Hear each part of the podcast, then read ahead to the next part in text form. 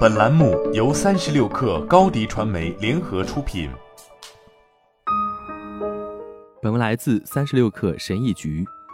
我经常意识到，与其把生活的责任抛到脑后，不如每月制定一个有用且可实行的行动计划。幸运的是，通过多次的测试和尝试，我已经设计出了一套可以在每个月的第一天遵循且帮助我成功的六件事情。这有助于我保持组织性、高效性和掌控一切。这种有条理的日常生活让我的生活变得清晰整洁。我相信这也会帮助你少做些无用的事情，而将更多的时间用来生活。一起听听看：一、花五到十分钟给你的日历添加每月任务提醒。你是否有过这样的经历？当你正忙着做某件事的时候，突然不得不抓紧时间。因为你本应该这个时间去做别的事情，我也经常忙于工作而忘记做一些事情，比如散步、锻炼，甚至是去超市采购冰箱里面需要放置的食物。幸运的是，自从我开始在手机日历中添加约定事项和待办事项提醒后，这种情况就没有发生过。我输入约会任务的类型，设置开始时间，并在约会前两天和前两小时分别创建一次提醒。同时，我还设置提醒来跟踪即将需要完成的付款事宜，比如每个月还信用卡和还房贷等。事实证明，当我需要打电话、锻炼身体、购买商品或写电子邮件时，这款应用真的能够提醒到我。二，决定接受任何为期三十天的挑战。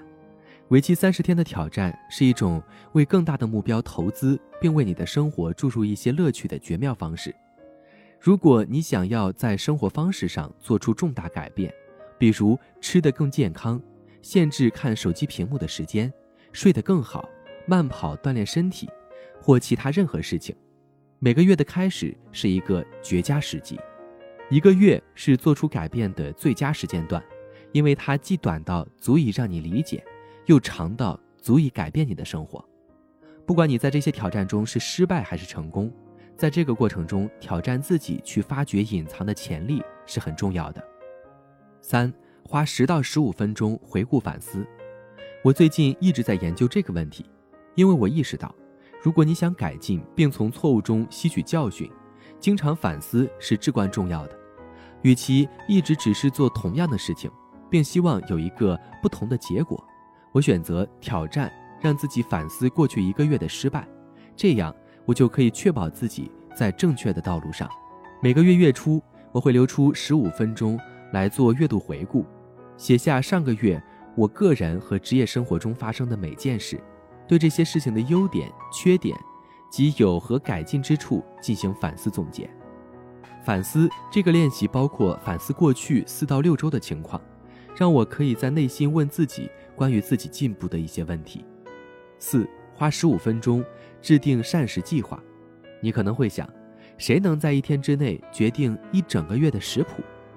虽然这听起来异想天开、不切实际，但其实非常有用。我不总是制定饮食计划，但我可以保证，当我这样做时，我会更认真地准备晚餐，而自己在外卖和杂货上花的钱会更少。五，花五到六分钟来整理钱包。整理你的钱包是最有效、最快、最简单的每月例行活动之一。只要你有空闲的时间，就可以做这件事，比如网上冲浪、洗衣服或者听播客的时候都可以。这里有一个更快的方法：首先将你必须保存好的收据归档，然后将剩余无用的东西撕碎或丢弃，从而清理你的钱包，然后查看一些积分卡，确保它们已更新。记得把零钱放在有标签的罐子或家里其他指定的容器中。你没有理由带着这些沉甸甸的硬币。六，花十分钟来进行数字化管理。今天，数字化管理比以往任何时候都更加重要，与任何其他类型的整理一样重要。每个月月初，为自己腾出一个方便的时间来进行数字化整理。两个最重要的要保持数字化的项目是电话和电子邮件收件箱。利用一些碎片时间来整理手机，比如上下班的路上，在超市排队结账、看电视或者洗衣服的时候等。每个月的第一天是在提醒你要重新开始生活，然而你不需要等待生活方式的改变，当你意识到要释放自己的潜能时，你的新生活就开始了。你的视频营销就缺一个爆款，找高低传媒，创意热度爆起来，品效合一爆起来。